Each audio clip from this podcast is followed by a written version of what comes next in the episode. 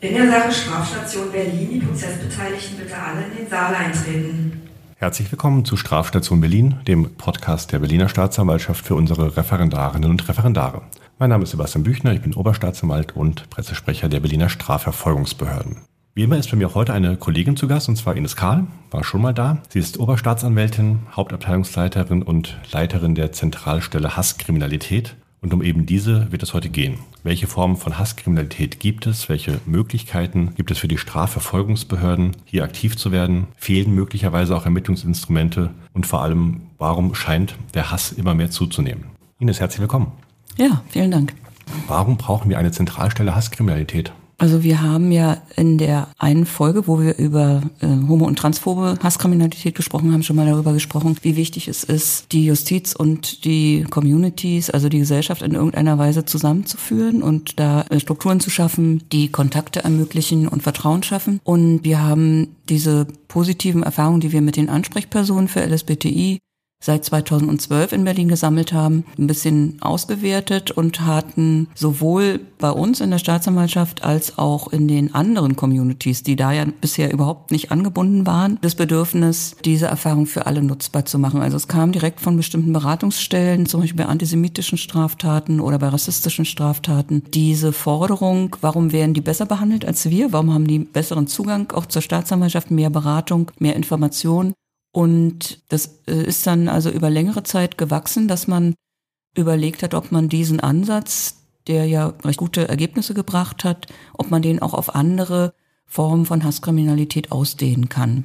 Und da ist man dann im September 2020 dazu gekommen, dass man das begonnen hat. Das war unglücklicherweise gerade die Zeit, wo eben auch Corona voll zugeschlagen hat und natürlich die Möglichkeit, mit anderen in Kontakt zu treten, von vornherein schon etwas eingeschränkt war. Und wir haben es dann aber noch hinbekommen, entsprechende Auftaktveranstaltungen zu machen, wo wir also auch ganz verschiedene Gruppen, die betroffen sein können von Hasskriminalität, sowohl die Vertreterinnen dieser Communities als auch die Vertreterinnen der entsprechenden Beratungsstellen, als auch Polizei natürlich und Vertreterinnen von uns, von der Staatsanwaltschaft da zusammengebracht haben.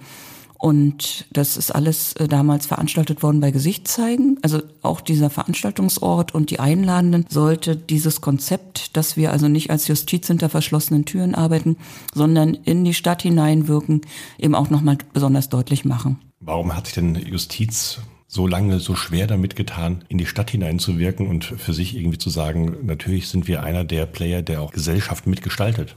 Ich glaube, dass es ein altes Verständnis ist von Tätigkeit der Justiz, dass man also das einzelne Verfahren nur sieht und das abarbeitet und dann vielleicht nochmal auf die Gesamtverfahrenszahlen guckt, was so Erledigung betrifft und so weiter, aber überhaupt wenig darauf schaut, ob und wie die Arbeit tatsächlich wirkt und welche Faktoren da für die eigentlich Betroffenen vielleicht eine Rolle spielen.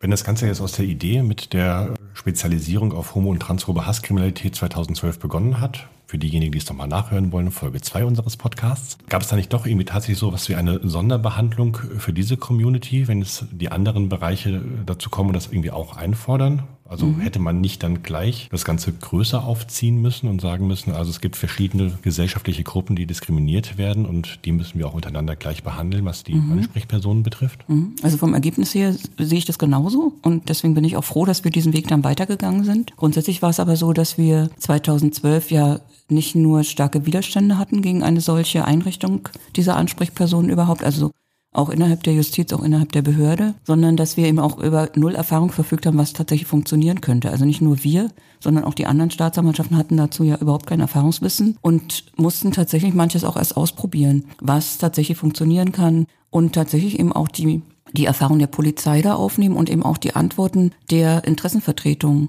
was wirkt. Also man hat ja immer eine Vorstellung davon, was gut ist und was wirkt. Und wir versuchen aber tatsächlich mit der Gegenseite dann auch, Gegenseite nicht im Sinne von gegeneinander, sondern gegenüber eben auch zu besprechen, was für die denn tatsächlich gut ist. Also nicht bloß, wo wir meinen, dass es irgendwie helfen könnte, sondern was für die, was die tatsächlich weiterbringt. Und da geht es für diese Interessenvertretung eigentlich immer, letztlich wie, genau wie bei uns, um diese Frage der Motivation der Täterinnen und Täter. Also warum sind diese Gruppen Opfer geworden?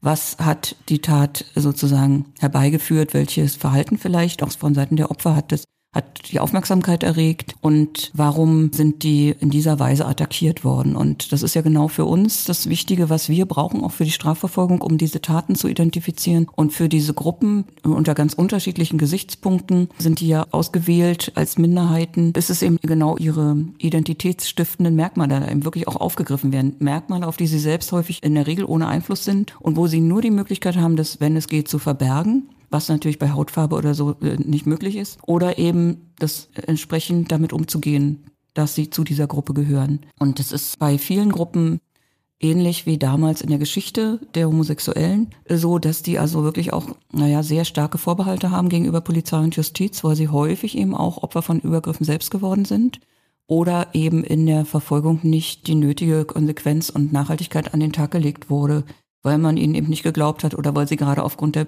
persönlichen Umstände vielleicht schlecht erreichbar waren, weil sie vielleicht selbst mit Abschiebung rechnen mussten und ähnliche Fragen. Äh, um es mal kurz einzuordnen, von welchen Personengruppen wir überhaupt mhm. reden dem Bereich der genau. Hasskriminalität. Wir haben also die homophobe und transphobe Hasskriminalität aufgrund der Sexualität. Wir haben die Diskriminierung von Juden und Jüdinnen, mhm. also Antisemitismus. Wir haben Antiziganismus mhm. gegenüber Roma und Sinti. Wir haben rassistische Hasskriminalität. Genau. Habe ich was vergessen?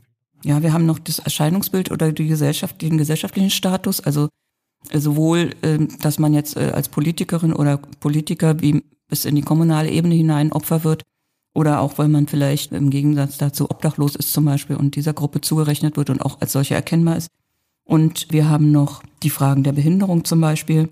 Es ist aber aus meiner Erfahrung so, dass aufgrund der gesellschaftlichen Entwicklung, die ja immer sehr, also jedenfalls aus meiner Wahrnehmung immer rasanter auch erfolgt, dass immer neue Gruppen dazu auch dazukommen und dass es einfach das Kriterium ist, ob der Einzelne nicht als Einzelperson, sondern als Vertreter, Vertreterin der Gruppe angegriffen wird und es darum geht, diese eine Gruppe zum Beispiel aus der Wahrnehmung zu vertreiben. Also da kann, das kann eigentlich auch verschiedene religiöse Gruppen betreffen, die uns bisher kaum bekannt waren, aber die eben einfach aufgrund der weltpolitischen Lage auch nach Deutschland kommen. Gab es denn bei der Einrichtung jetzt der Zentralstelle auch nochmal diese Widerstände zu überwinden wie damals 2012 bei der Spezialisierung auf homo- und transphobe Hasskriminalität oder war das jetzt ein No-Brainer und man hat einfach die Erfahrungen weiter ausweiten können? Mhm. Also es war schon sehr viel einfacher.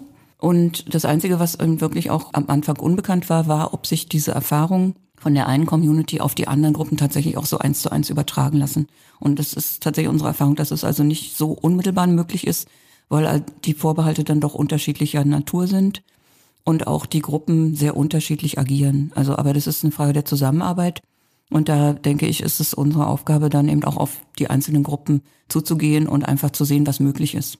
Also zum Beispiel im Bereich Antiziganismus haben wir sehr, sehr wenige Anzeigen, aber offensichtlich eben, wenn man den Interessenvertretungen glaubt, also auch natürlich Straftaten, die da stattfinden. Und es wird zugleich aber auch sehr große, werden sehr große Vorbehalte innerhalb der Justiz eben auch behauptet und vorgetragen. Und ich denke, dass es zum Teil auch zutreffend ist und dass das natürlich auch damit zusammenhängt, dass wir uns ja auch in der sonstigen Kriminalitätsverfolgung mit einem bestimmten Ausschnitt der Realität befassen, also mit einem bestimmten Blick auf die Gesellschaft und dass man da tatsächlich auch immer wieder sich selbst fragen muss, ob man nicht aufgrund der Berufserfahrung in Anführungsstrichen, also eine eingeengten Sicht auf das Gesamtgeschehen, äh, tatsächlich da bestimmte Vorbehalte auch entwickelt. Aber es ist auch so, dass aufgrund mangelnder Anzeigen bestimmte Phänomene von uns gar nicht eingeschätzt werden können und wir versuchen uns dem dann zu stellen, indem wir zum Beispiel Beispiel diese Zentralstelle erweitern. Die hat bis jetzt ja zwei Abteilungen, wo also entsprechend die Kolleginnen und Kollegen bestimmte Phänomene spezialisiert bearbeiten. In dem einen Bereich LSBTI, in dem anderen Bereich auf jeden Fall die antisemitischen Straftaten. Und wir werden es jetzt erweitern um eine dritte Abteilung, in der also dann auch tatsächlich die antiziganistischen Straftaten im Fokus stehen, so dass wir da auch diese Arbeitsweise besonders ausweiten können auf diese Gruppe. Also da müssen wir eben ganz speziell mit dieser Gruppe auch besprechen, was ist das, was, was hält euch ab, hier den Staat in Anspruch zu nehmen. Wird denn auch in die Behörde hineingewirkt? Also das, was du äh, gerade irgendwie angedeutet hast, es gibt eben auch möglicherweise auch berufsbedingt und über die Entwicklungen hier in der Behörde dann irgendwie auch durchaus Vorurteile, die sich da verfestigen. Bringt das irgendwie dann etwas nach außen hin, sich offen und gesellschaftsoffen zu geben, wenn man irgendwie nach innen in die Behörde hinein nicht auch noch versucht, solche Strukturen aufzubrechen? Oder mhm. gibt es solche Initiativen? Mhm. Also wir sehen es auch so, dass das eine nichts bringt ohne das andere, weil es ja keinen Sinn hat, wenn wir jetzt da irgendwie nach außen irgendwelche höheren Ziele da verkünden und Ideale sozusagen da abarbeiten, wenn wir nicht gleichzeitig uns innerhalb der Behörde eben auch damit auseinandersetzen. Und es gibt ja verschiedene Fortbildungskonzepte, Wobei man natürlich sagen muss, dass da sich eben die melden, die sich selbst schon mit dem Thema auseinandersetzen. Und es gibt natürlich auch, naja, den Wunsch mit den entsprechenden Playern, mit denen wir da zu tun haben, jetzt auch in der Einrichtung der Zentralstelle, die dann auch nutzbar zu machen für die Fortbildung der Kollegen also äh, und Kolleginnen. In dem Fall ist es tatsächlich so, dass wir also Gesicht zeigen, auch gebeten haben, eine Antirassismus, naja, Fortbildung extra für die Berliner Justiz eben auch zu schaffen. Und das ist auch passiert. Da haben wir also auch Tester, in, Kolleginnen und Kollegen als Tester hingeschickt, um zu schauen, ob uns das für die Gesamtbehörde weiterhelfen könnte und werden es dann jetzt auch auf die ganze Behörde erweitern. Und zugleich ist es so, dass sich Kolleginnen und Kollegen von uns an einer Ringvorlesung zu diesen Fragen, also jetzt nicht nur Antiziganismus, sondern insgesamt auch Rassismus, mit Gesicht zeigen, auch mit als, als Vorlesende sozusagen mit beteiligen. Also wir versuchen da wirklich ganz eng zusammenzuarbeiten und unsere Expertise derer, die sich wirklich spezialisiert haben in dem Bereich, in den Vorlesungen für die Studentinnen und Studenten zur Verfügung zu stellen, gleichzeitig dort eben auch zu zeigen, wie wir arbeiten, dass wir eben auch anders arbeiten als in der Tradition der Justiz. Also zugleich versuchen wir in die Behörde hinein Informationsbroschüren oder auch bestimmte Berichte, die von, von der Wissenschaft, von Universitäten oder aber auch von anderen Beauftragten geschaffen worden sind und woran man sieht, wie sich die Gesellschaft entwickelt, wo Schwerpunkte von Diskriminierung liegen, eben auch den Kolleginnen und Kollegen zuzuleiten. Und es hat eigentlich auch bisher ein ganz gutes Echo gefunden, wobei das natürlich nicht auf alle Kollegen erweitert werden kann. Also die, man kann es anbieten, aber wer sich damit letztlich befasst, ist natürlich die Sache der Leute selbst.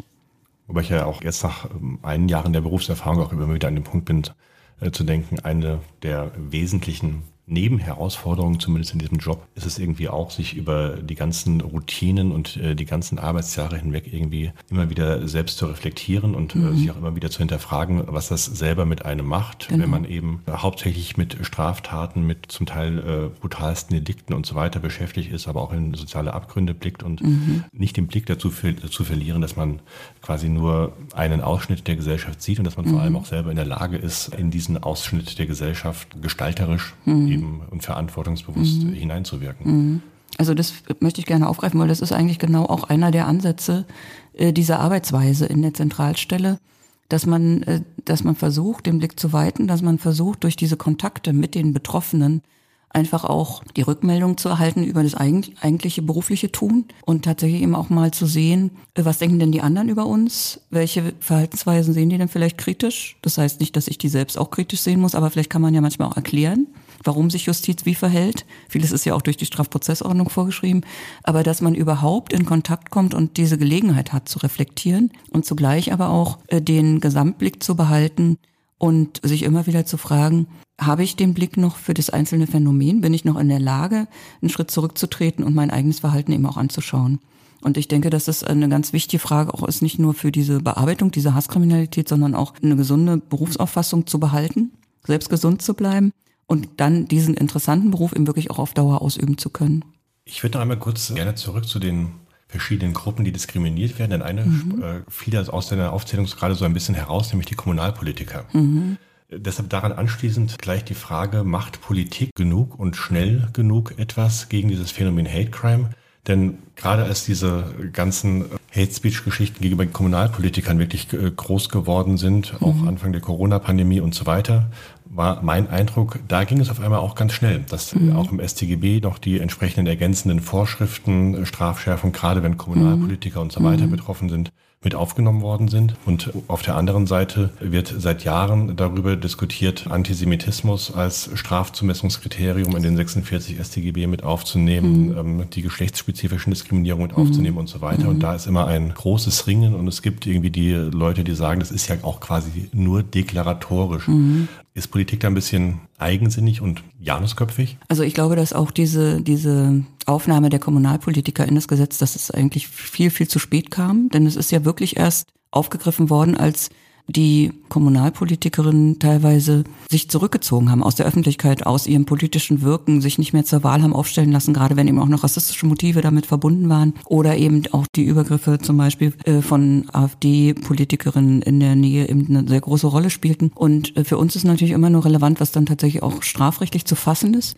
Und deswegen war es sehr wichtig, dass man dieses politische Wirken bis in die untersten Ebenen eben auch anerkennt. Also nicht nur Bundestagsabgeordnete, sondern eben auch die, die wirklich in dem Ort wo sie arbeiten, auch leben müssen, was ja tatsächlich manchmal eine sehr schwierige Aufgabe sein kann. Und es hat sehr lange gedauert und ich bin da eigentlich sehr froh, dass man das jetzt auch so geregelt hat. Und ich denke, dass es insgesamt einfach zeigt, dass äh, diese politische Übereinkunft darüber, was schützenswert ist in unserem Lande, also ich sag mal, das alte StGB hat ja vor allen Dingen die Eigentumsverhältnisse im Blick gehabt und das ist aber eigentlich für das persönliche Glück und auch für das Funktionieren einer Demokratie sehr viel mehr darauf ankommt, wie Menschen miteinander umgehen. Das rückt gerade erst so in den Fokus. Und antisemitische Motive sind ja schon aufgenommen worden. Und in anderen Punkten äh, tut man sich aber sehr schwer. Das hat zum einen aus meiner Sicht auch verständlich damit zu tun, dass man ja sagt, das kann ja nicht uferlos immer weitere neue Gruppen aufgreifen. Man hat es ja mit den menschenverachtenden Motiven beschrieben. Aber ich glaube, dass es tatsächlich sehr wichtig ist, auch diesen Betroffenen zu sagen, euer Wohl, eure spezielle Problematik wird von uns gesehen und wir werden alle Mittel, die wir zur Verfügung haben, also auch die Mittel des Strafrechts einsetzen, um euch zu schützen. Und ich glaube, dass es sehr wichtig ist, deswegen diesen Katalog auch zu erweitern. Und alles, was zunächst mal deklaratorisch ist, kann ja auch motivierte Juristinnen und Juristen finden, die das tatsächlich eben auch entsprechend aufgreifen, die die Polizei anhalten, diese Motive besonders aufzuklären, die in jeden Bescheid und in jede Anklage, jeden Strafbefehl diese Motive eben auch mit aufnehmen. Das ist für Betroffene, das war mir selbst auch nicht so bewusst, unheimlich wichtig, selbst wenn die einen Einstellungsbescheid bekommen und man sagt, wir haben den Täter, die Täterin nicht finden können, wenn da aufgeführt ist, sie sind Opfer eines Übergriffs aus rassistischer Motivation geworden. Und das machen wir tatsächlich und das, wenn wir es feststellen können, also wenn natürlich die Beweislage das entsprechend hergibt. Und das ist für die Betroffenen sehr wichtig. Und ich glaube, dass es eben dann schon auch, auch das Deklaratorische eben auch einen Wert haben kann für die Gestaltung der Strafverfolgung. Aber wenn du sagst, wir müssen das Phänomen irgendwie auch mit den Mitteln des Strafrechts in den Griff kriegen, aber nicht nur, inwiefern mhm. ist denn Strafrecht dann überhaupt geeignet dafür? Also wir haben ja letztlich sozusagen allein aufgrund der Verfahrensdauern, auch mhm. Wahrung der Beschuldigten, Rechte, Akteneinsichten, mhm. Vernehmungen, äh, die dauern und so weiter, mhm. ja häufig zwischen der Tat und der tatsächlichen Verurteilung dann größere Zeiträume mhm. liegen, vielleicht ein Jahr, vielleicht mhm. anderthalb Jahre ähm, und so mhm. weiter. Und gerade wenn ich in sozialen Medien irgendwelchen äh, Kampagnen ausgesetzt bin, wo irgendwie äh, täglich irgendwelche Hassnachrichten mich erreichen, ist das nicht ein bisschen peinlich, wenn Strafjustiz dann nach anderthalb Jahren nochmal irgendwie ankommt und auf die Finger haut? Also es hat ja sehr unterschiedliche Gründe, warum Verfahren so alt werden. Das hat natürlich auch mit der Ausstattung von Polizei und Justiz zu tun, aber es hat manchmal eben auch damit zu tun, dass Zeuginnen oder Täterinnen nicht erreichbar sind oder bestimmte Auswertungen eben auch sehr lange dauern, bestimmte naja, Gutachten ne, langwierig sind. Aber ich glaube, dass es wichtig ist, auch diese Verfahrensdauer ausdrücklich zu verkürzen und da tatsächlich eben auch diese Ermittlungen schneller voranzutreiben und mit den Zeuginnen und Zeugen enger zusammenzuarbeiten, dass auch die Erreichbarkeit immer klar ist, dass klar ist, welche Mittel des Zeugenschutzes sind vielleicht gefragt, wer möchte vielleicht nicht über seine Privatanschrift geladen werden, sondern über eine Beratungsstelle oder alles solche Fragen, die ja für die eigentlichen Betroffenen sehr, sehr wichtig sein können. Und ich glaube, dass es aber wichtig ist, dass da auch andere Mittel reinspielen, dass also tatsächlich auch, wie zum Beispiel von Hate Aid, einer Organisation, die Betroffene von Hasskriminalität unterstützen, propagiert, dass eben auch wichtig ist, zugleich zivilrechtliche Forderungen zu stellen und die Geschädigten eben auch darin zu unterstützen, das gleichzeitig eben auch einzufordern. Und ich glaube, dass es wirklich sehr wichtig ist, dass äh, dieses ganze Paket zu fahren und die Betroffenen auch auf dieser ganzen Ebene zu unterstützen. Und nur so können wir insgesamt das Phänomen tatsächlich umfassend angehen. Und dazu sind wir aber tatsächlich nur in der Lage, wenn die entsprechenden Anzeigen gestellt werden und wenn wir dann eben auch die Kapazitäten haben, das zu bearbeiten. Was hältst du denn von solchen Ideen wie so einem digitalen Gewaltschutzgesetz, dass man als Betroffener von Hate Speech dann dafür sorgen kann, dass ein Account erstmal abgeschaltet werden wird und mhm. dann mit dem sozusagen dem netten Effekt, wenn ich ihn wieder freigeschaltet haben möchte als Accountbetreiber, muss ich mich dann eben dann melden mit mhm. Klarnamen und sagen, das ist mhm. mein Account und ich hätte gerne wieder die Freischaltung mhm. mit alles mit rechtlicher Überprüfung und so weiter. Was hältst du von so einer Idee und ist dein Eindruck, die Frage gleich noch mit dazu, dass die Social Media Provider selbst genügend mitarbeiten in dem Bereich? Also ich würde erstmal grundsätzlich sagen, dass jede Idee, die irgendwie dazu beiträgt, dass Hasskriminalität bekämpft werden kann, zurückgedrängt werden kann, erstmal eine gute Idee ist. In dem Fall würde ich sagen, wenn die entsprechenden Beweise vor Abschaltung des Accounts gesichert worden sind, die wir bräuchten, um, wenn die Person mit dem Klarnamen kommt, die dann auch tatsächlich zu verfolgen, dann würde ich das auch unterstützen, weil ich auch wichtig finde, dass äh, Täterinnen und Täter daran gehindert werden, äh, ihre Hasstiraden fortzusetzen. Und deswegen finde ich eigentlich, es muss ein Gesamtpaket geben und es muss an allen, auf allen Ebenen bekämpft werden, dass Menschen erniedrigt werden und dass volksverhetzende Äußerungen erfolgen. Gibt es denn sowas wie typische Täter? Ich meine, das ist jetzt irgendwie gar nicht sozusagen altersmäßig oder herkunftsmäßig oder etwas in dieser Richtung, sondern sozusagen eher mal biografisch gefragt. Irgendetwas, wo es dann einfach mal den Bruch gibt und man in die falsche Denke irgendwie hineingerät oder etwas in dieser Richtung? Also meine Wahrnehmung ist, dass es häufig Täter, Täterinnen betrifft, die selbst eben auch in der Gesellschaft wenig Achtung finden. Also vielleicht nicht aufgrund irgendwelcher Merkmale, die sie besonders machen, sondern einfach aufgrund ihrer, ihres Lebensweges dass da einfach sehr viel Frustration herrscht und dass dann diese Frustration weitergegeben wird oder dass man sich eben erhebt, in Anführungsstrichen, über andere in der Gesellschaft, die sich eben entweder abarbeiten oder eben auffällig sind aufgrund bestimmter, der Zugehörigkeit zu bestimmten Gruppen. Also quasi das alte Sündenbock-Narrativ. So, also sehr viel, also sicherlich nicht in allen Fällen, aber in vielen Fällen. Wie kann man das Ganze denn dann eindämmen? Also ich kann mir vorstellen, dass zumindest einzelne Täter, Täterinnen durch Strafverfolgung, wenn die nicht drei Jahre später erfolgt, sondern möglichst nah, dass die dadurch tatsächlich auch, naja, nochmal anders darüber nachdenken, was, was sie wo äußern. Es gibt ja auch viele, denen niemals irgendwas entgegengesetzt worden ist und die einfach sagen, Mensch, hätte ich das eher erlebt, dann hätte ich vielleicht eher mein Verhalten überdacht. Also gerade jetzt Menschen, die nicht sehr verfestigte, naja, feindselige Einstellungen haben, sondern die einfach mal so ein bisschen sich Luft machen und die sich aber einfach nicht damit befassen, welche Wirkung das auf das Gegenüber hat.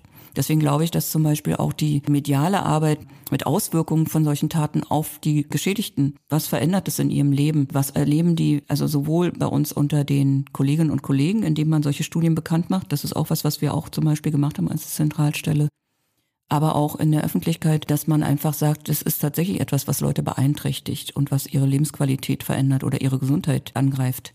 Dass man damit, glaube ich, auch äh, viel Aufklärungsarbeit leisten könnte. Und die Aufgabe der Justiz ist eben dann, diese einzelnen Täter, die wir tatsächlich ermitteln konnten, strafrechtlich zu belangen, in der Hoffnung, dass das Strafensystem, das uns zur Verfügung steht, da tatsächlich eben auch Ergebnisse zeigt. Aber für die Gesamtbevölkerung ist es sehr wichtig, einfach diese, diese Taten auch zu stigmatisieren und zu sagen, das ist etwas, was auf keinen Fall hingenommen wird. Nimmt denn der Hass zu? Wird der Hass nur sichtbarer über soziale Medien?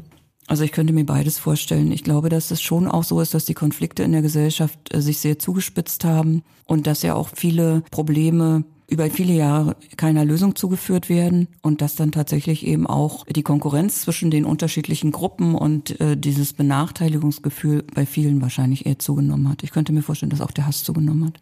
Und wo liegt das Problem, die Täter überhaupt zu ermitteln, wenn die unbekannt sind? Also woran hapert es quasi rechtlich, strafprozessual an den Ermittlungsmöglichkeiten, die wir haben? Also ich glaube, dass es ein Problem ist. Viele Maßnahmen, die die Strafprozessordnung eröffnet, sind ja an der Verhältnismäßigkeitsfrage und der Frage, wie schwerwiegend wird die Straftat, die den Ansatzpunkt bietet für irgendwelche Maßnahmen, als wie schwerwiegend wird die bewertet. Und ich glaube, dass wir da einfach nochmal neu nachdenken müssen, wenn es eben nicht um persönliche, private Konflikte geht, sondern um die Benachteiligung von Gruppen und um Angriffe auf Vertreterinnen dieser Gruppen, dass wir da einfach mehr Maßnahmen zugänglich machen müssen und dass wir einfach auch, wenn wir mit den Betroffenen sprechen, ihnen nochmal deutlich machen müssen, wie wichtig es ist, diese Anzeigen umgehend zu erstatten und nicht erst nach langer Überlegungszeit. Weil die viele, gerade auch bei Körperverletzungen zum Beispiel, haben wir viel bessere Möglichkeiten, wenn unmittelbar Anzeige erstattet wird und wir zum Beispiel in öffentlichen Verkehrsmitteln noch irgendwelche Videoaufzeichnungen sichern können oder eben auch entsprechende Verbindungsdaten zeitnah sichern können. Dann haben wir viel bessere, eine viel höhere Wahrscheinlichkeit, die Täterin zu ermitteln. Meinst du, das Ganze sei insgesamt in den Griff zu bekommen oder wird das einfach eine Konstellation sein, wo wir ständig mit weiterer Social-Media-Präsenz und immer neuen Plattformen und immer mehr Anonymität der Täterinnen und Täter einfach nur irgendwie hinterherrennen und versuchen, noch irgendwelche Entwicklungen einzufangen? Also ich glaube, wenn man tatsächlich den Blick öffnet für das, was die Taten anrichten und es nicht bagatellisiert, wie wir es am Anfang ja gemacht haben. Am Anfang ist ja auch viel gesagt worden, dann muss man sich ja nicht im Internet bewegen. Also dass man eben das auch gar nicht als Teil unserer Realität akzeptiert hat, sondern gesagt hat, naja, muss ja da nicht gucken. Ne? Also Oder das klassische, ich habe einen kurzen Rock, genau. kein Wunder. kein Wunder, muss nicht durch den Park laufen, genau. Und ich glaube, dass, dass wir das am Anfang auch viel so gemacht haben, also die Gesellschaft, aber auch die Justiz. Und dass man, wenn man von diesem Denken wegkommt und tatsächlich schaut, was richten diese Taten an, was bewirken die und nicht, weil die Leute alle Weicheier sind, sondern weil sie eben eine Sensibilität haben und sich eben auch nicht nur geschützt im öffentlichen Raum bewegen wollen, sondern eben auch wie eine liberale Gesellschaft es ja eigentlich auch anbietet, auch ungeschützt und ohne, dass man sich verbirgt, wenn wir das weiterentwickeln und da tatsächlich sagen, das ist, das sind die Fehlentwicklungen und die wollen wir nicht und wir wollen das anerkennen, was die Geschädigten fühlen und wie die das empfinden, dann denke ich, dass man das schon auch noch eindämmen kann. Klingt aber noch nach einem weiten Weg, auch gerade wenn man sich die Opferschutzvorschriften in der StPO anguckt, dass noch in der Tat Luft nach oben ist. Es ist ein sehr weiter Weg, ja. Vor allen Dingen, weil auch diese Beschwernisse, die einzelne Zeuginnen und Zeugen dann auf sich nehmen, wenn sie ein solches Verfahren durchlaufen, bei uns bisher ja lange Jahre überhaupt keine Anerkennung gefunden haben. Also außer vielleicht, wenn es jetzt um Mord und Totschlag ging. Aber tatsächlich der Weg für jeden Einzelnen, der das auf sich nimmt, für die Gesellschaft ja sehr weit ist und jede Unterstützung natürlich angezeigt ist. Warum soll ich denn dann überhaupt Anzeige erstatten, wenn es eine solche persönliche Belastung ist? Also aus meiner Sicht gibt es zwei Ansätze. Zum einen für dich selbst, weil du einfach damit wieder die Gewalt über die Situation gewinnst und dich wehrst und nicht sagst, ich ziehe mich zurück und ich vermeide die Situation, sondern einfach für dich selber auch klärst, ich möchte mich zeigen, ich möchte so leben und ich werde mich zur Wehr setzen, wenn mir jemand das, wenn mir das jemand sozusagen zunichte machen möchte, mein Leben. Und zum anderen für die Gesellschaft. Ich denke, dass es auch wichtig ist, das auch für die Gruppe zu tun. Also wenn ich Angehöriger einer solchen Gruppe bin, dass ich mich auch für die Gruppe öffentlich zeige und sage, ich nehme das nicht hin, bitte unterstützt mich, ich gehe diesen Weg und ich glaube, dass es auch für insgesamt für das ganze System, das hinter dem Strafrecht ja steckt, nämlich das Einzelverfahren, spezial- und generalpräventiv wirken können, nötig ist, dass Einzelne diesen Weg gehen und ich glaube, dass sich schon viel verändert hat, auch bei den Opferschutzvorschriften und auch bei uns in der Behörde gibt es ja zum Beispiel auch extra Opferschutzkoordinatoren, die einfach auch die Aufgabe haben, den Kolleginnen und Kollegen auch immer wieder nahezubringen, welche Möglichkeiten man noch hat, Anzeigende zu unterstützen oder Zeuginnen auch zu begleiten. Also jetzt nicht wir, aber eben andere Organisationen, Opferschutzorganisationen, das Zeugenschutzzimmer im Haus und so weiter. Also, aber das ist eben wirklich der Anfang. Vielen Dank. Dann sind wir aber am Ende für heute. Ich danke für das Gespräch. Ich bedanke mich auch. Die Prozessbeteiligten bitte.